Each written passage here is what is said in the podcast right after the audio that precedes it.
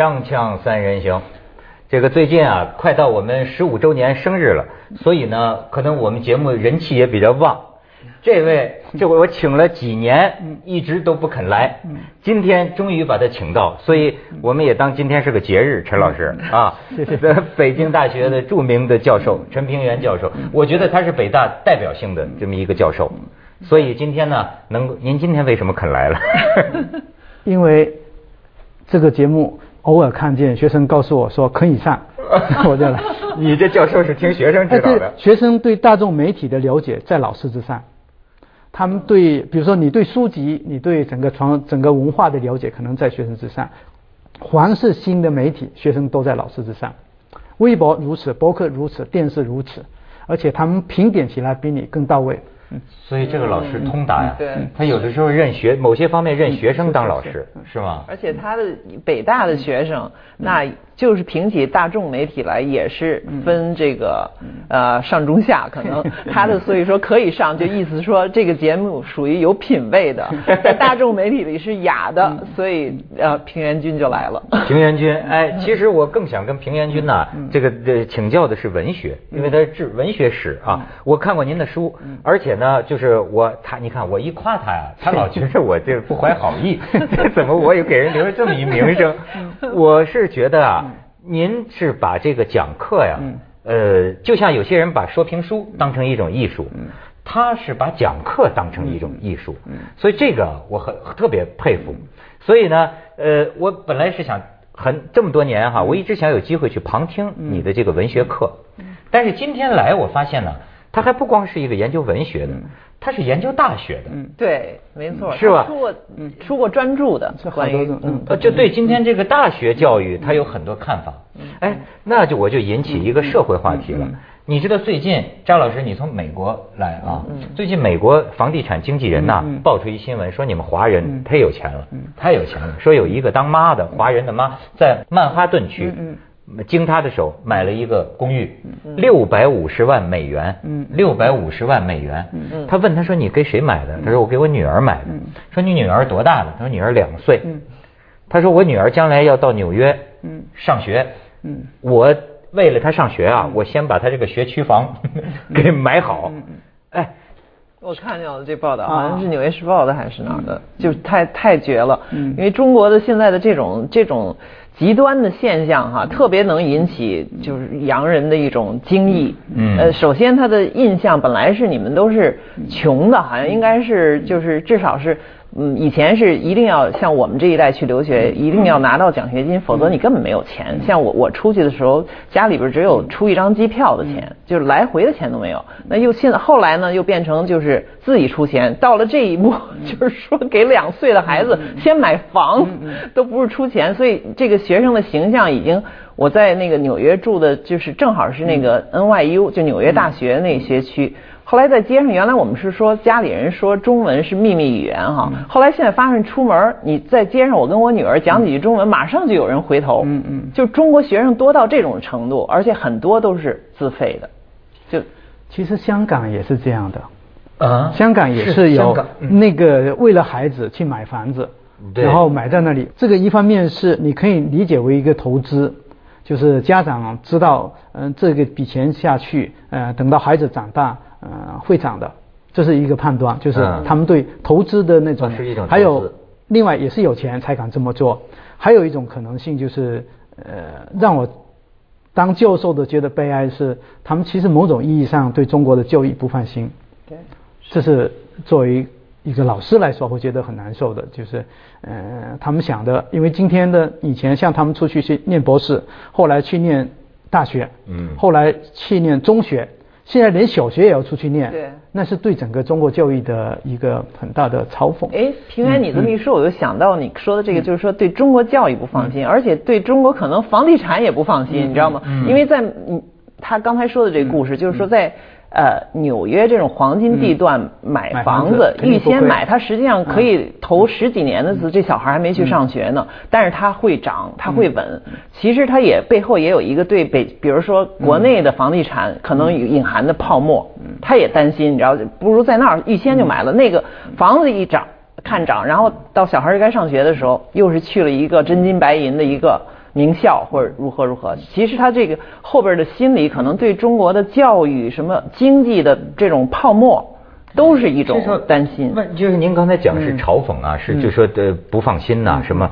我就又觉得啊。这会不会还有一种呃心理？嗯，我就觉得今天的父母亲呐，比我们小的时候这个父母亲为孩子操的这个心呐，上学操的这个心呐，多的太多了。嗯，我们小的时候，小学、中学不就这么上嘛，对吗？对。今天这个，你知道我们有为什么有这个话题？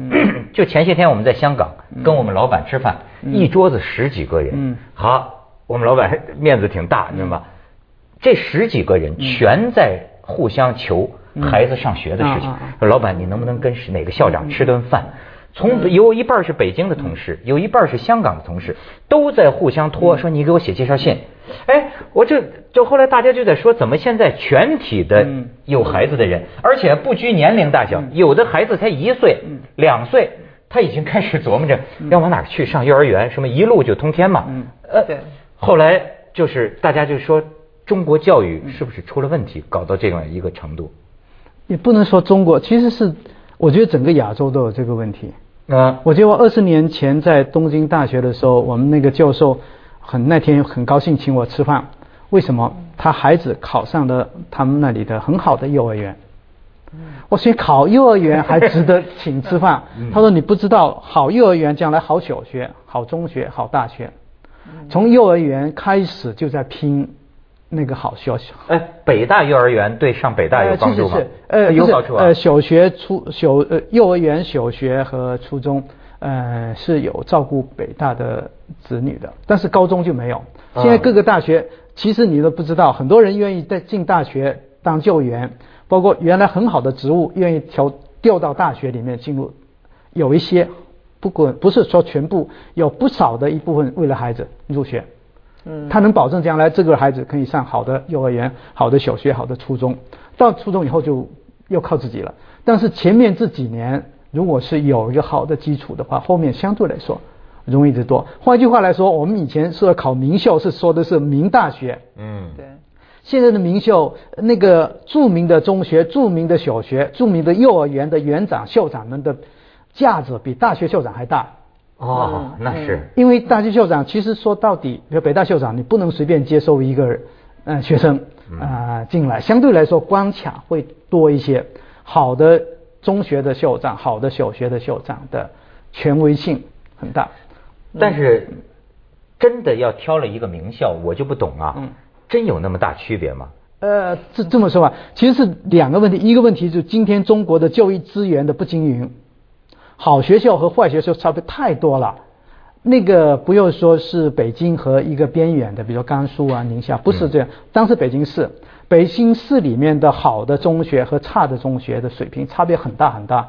能差到什么程度？呃，我说过说，我们今天在做各种课标的，就是中学课标的，就要求大家怎么讲课。有的大有的中学现在已经在讲大学的选修课啊，因为他把大学的学生累死，大学的一些课程。就这最近十年的改革，等于是选修课的制度出来以后，等于是好多大学教授把他们的课程的中学教师已经基本上在承接那些课程，而对于学生来说没问题，好的中学是没问题的，嗯，但差的中学的话连课本都念不完。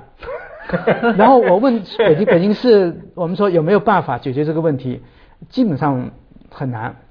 在我看来，因为你。是两个可能性，一个你需要出人才，出人才的话，对于中学来说，考好大学是一个硬指标。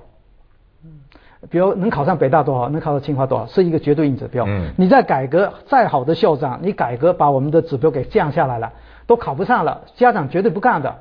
你的理念再好，在中学这个阶段，中学校长他的困难在于他必须保升学率。保考好大学的升学率，而这现在的中国的以北京啊，北京为例，集中在若干所中学，嗯，一所好的中学的上北大清华的人数超过广东省，啊，就是他他一下子会集中整个全州集中在北京，我不要给他们当广告，但是北京市的若干所中学，所以孩子们，因为什么是这样呢？因为他集中好的教师，好的教师，只要你。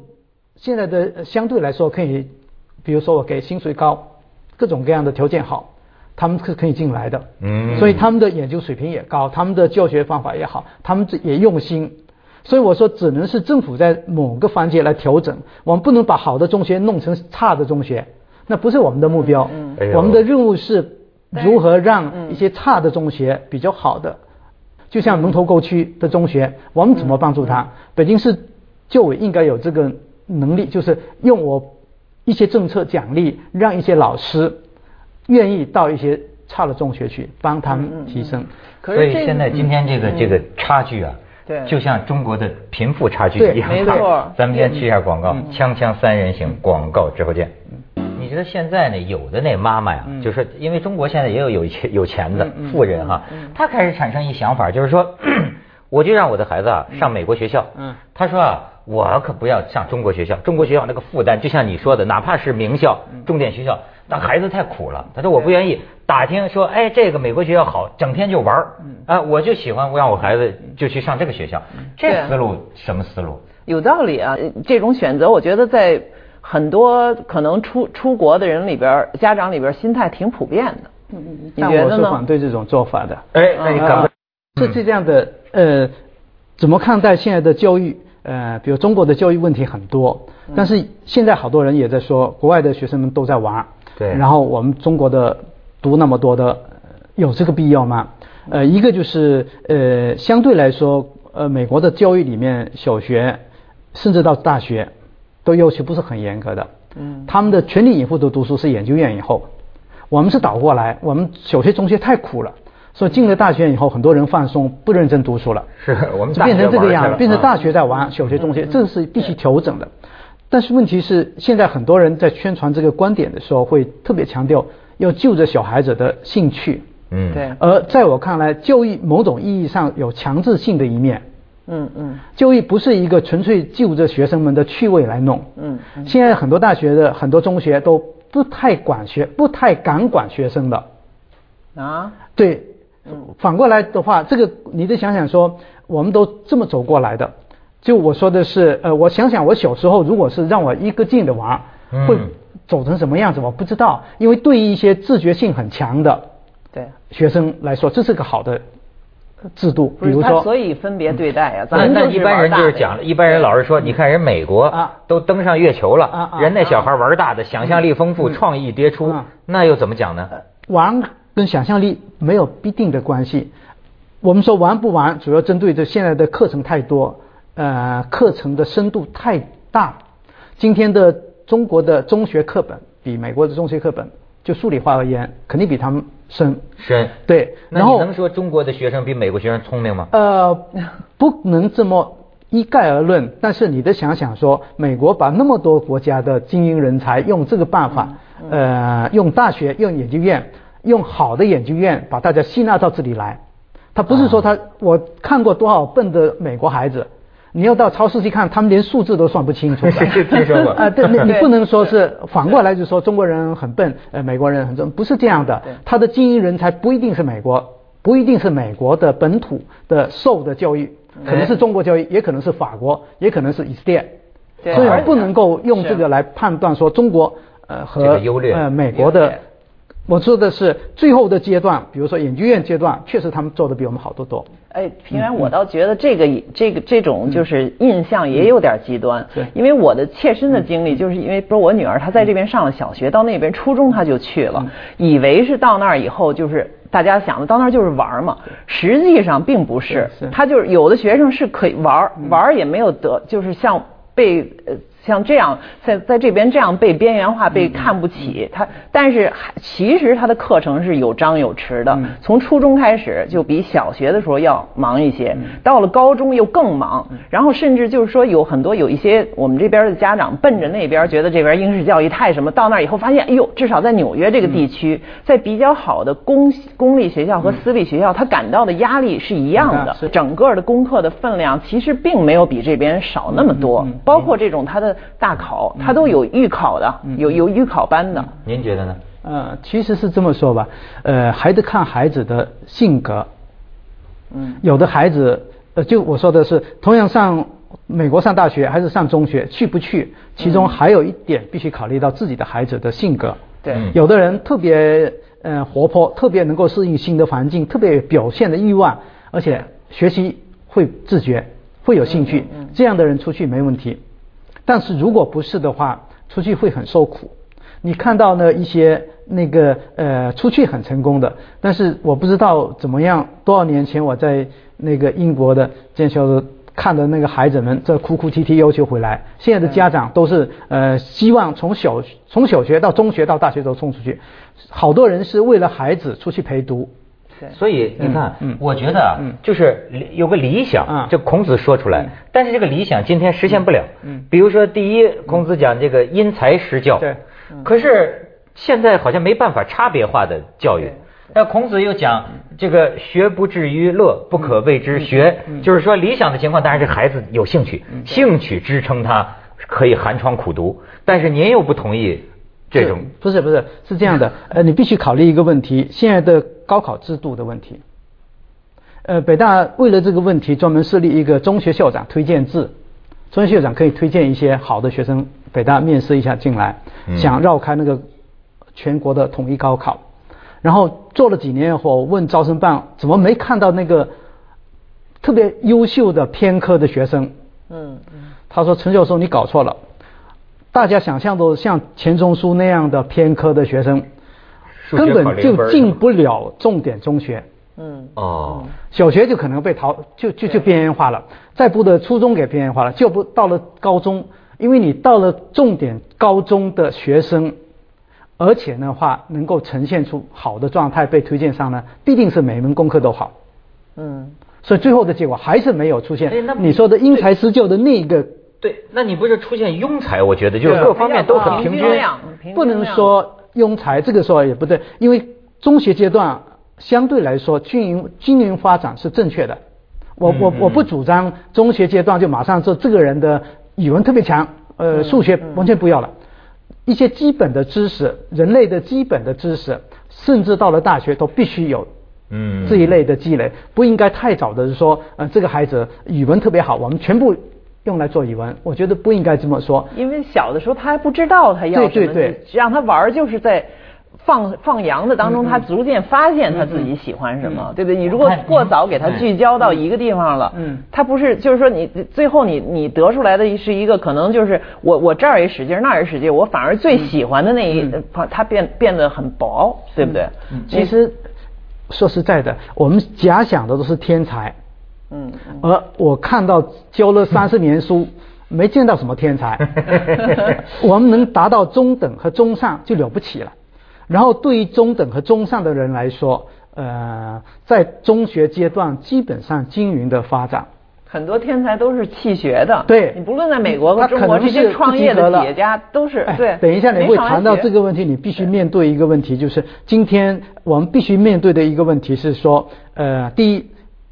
能不能招偏科的学生？比如北京大学，比如说我当教授，我招研究生，我能不能招偏科的学生？比如说外语不及格，你能不能招？制度上不允许你招，因为公众对公正有另外一种期待。嗯。大学的发展中间，因为你不是私立大学，你是国立大学，你的经费来自于呃公众的，对，呃公民的，就是大家的纳税人的钱，你没有权利说我喜欢。比如说，我喜欢小赵，我不管你考的多少分，我都认准你，肯定是将来能成才的。我不管你考多少分，我一定进来。这玩意儿很容易赌错，就是不是？即使我赌对了，人家肯定怀疑你们背后有什么交易。是是是是。所以现在已经没有，所以我说的困难在什么地方呢？今天谁想特立独行，谁想凭自己的判断来选拔人才，而不考虑其他的因素，都会碰到这一类的障碍。这是来自实际当中的人，锵锵三人行，广告之后见。所以其实只有一个最不坏的教育制度，是吗？是，不可能有存在一个最好的教育制度。嗯嗯啊，但是那你说，像咱们刚才说了，这个名校，很多家长选择名校也是因为信仰，这个名校一定是掌握了一套方法，能够让我的孩子脱颖而出。有这个可能性，但更大的可能性，它的。是名校的象征资本，对你的孩子将来的就业有特别大的好处。哎，您说这个，我给你插话，我就说现在今天，你知道你们北大是旅游热点啊啊，这个旅游我小的时候没有见过。原来比如说长春市的一个中学老师可以领着全班男女同学到北大旅游，为什么呢？就让你们看看。这就是你们的目标。嗯，然后呢，那记者到北大校园去采访，这那男学生就是说，你想想不想上北大？这北大风景好不好？他风景好不好无所谓，主要是上了北大，这同学将来非富即贵，我这将来混的差不了。你说这这是功利的想法，要上一个名校，是吗？呃，但是这跟必须考虑到。公众的，他不是不能埋怨，不能埋怨孩子们，也不能够埋怨家长。很大程度现在是倒推，不做教育的人很容易批评家长们私利啊等等等。做教育的人明白你的学生出路，很实在的，很实在的。对，因为现在不只是说上一个名校，而且他们会考虑，比如我的学生们去工作，到大学求职，不是看你北大的博士，是要查三代的。是。你的硕士在哪念的？你的本科在哪念的？本科，假如你不是好的大学，很多大学都根本就不看，所以他连连平原自己都是 深受，因为我们我和他的太太夏小红，我们是北大本科的，那时候他们谈朋友的时候也很有意思，因为他本科是是中山的，他研究生到了北大，好像这都变成了某种矮一截儿矮一截儿，他得证明他自己。不，他那个 后来人家当然证明了哈，是北大的那个这个现在呃就。去年我们学校申请那个长江学者，我们有系里面好多老师来申请，那几个最后进入入围的那几个教授一看，没有一个是北大本科的。我已经说过夏小红这个问题，就是北大的人有一种呃很好的底蕴，但是有一点矜持，对啊不太会拼命的去战斗。然后以前的大学里面，比如说各个大学。像我还好，我是中山大学的。